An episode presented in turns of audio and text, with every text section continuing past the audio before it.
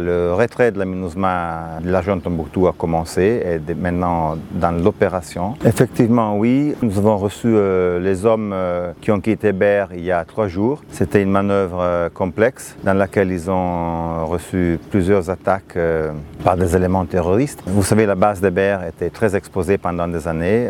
Nos hommes sur place ont souffert des pertes en vie humaine et en matériel. Les dernières semaines ont été extrêmement difficiles avec une situation sécuritaire qui s'est dégradée énormément sur le terrain.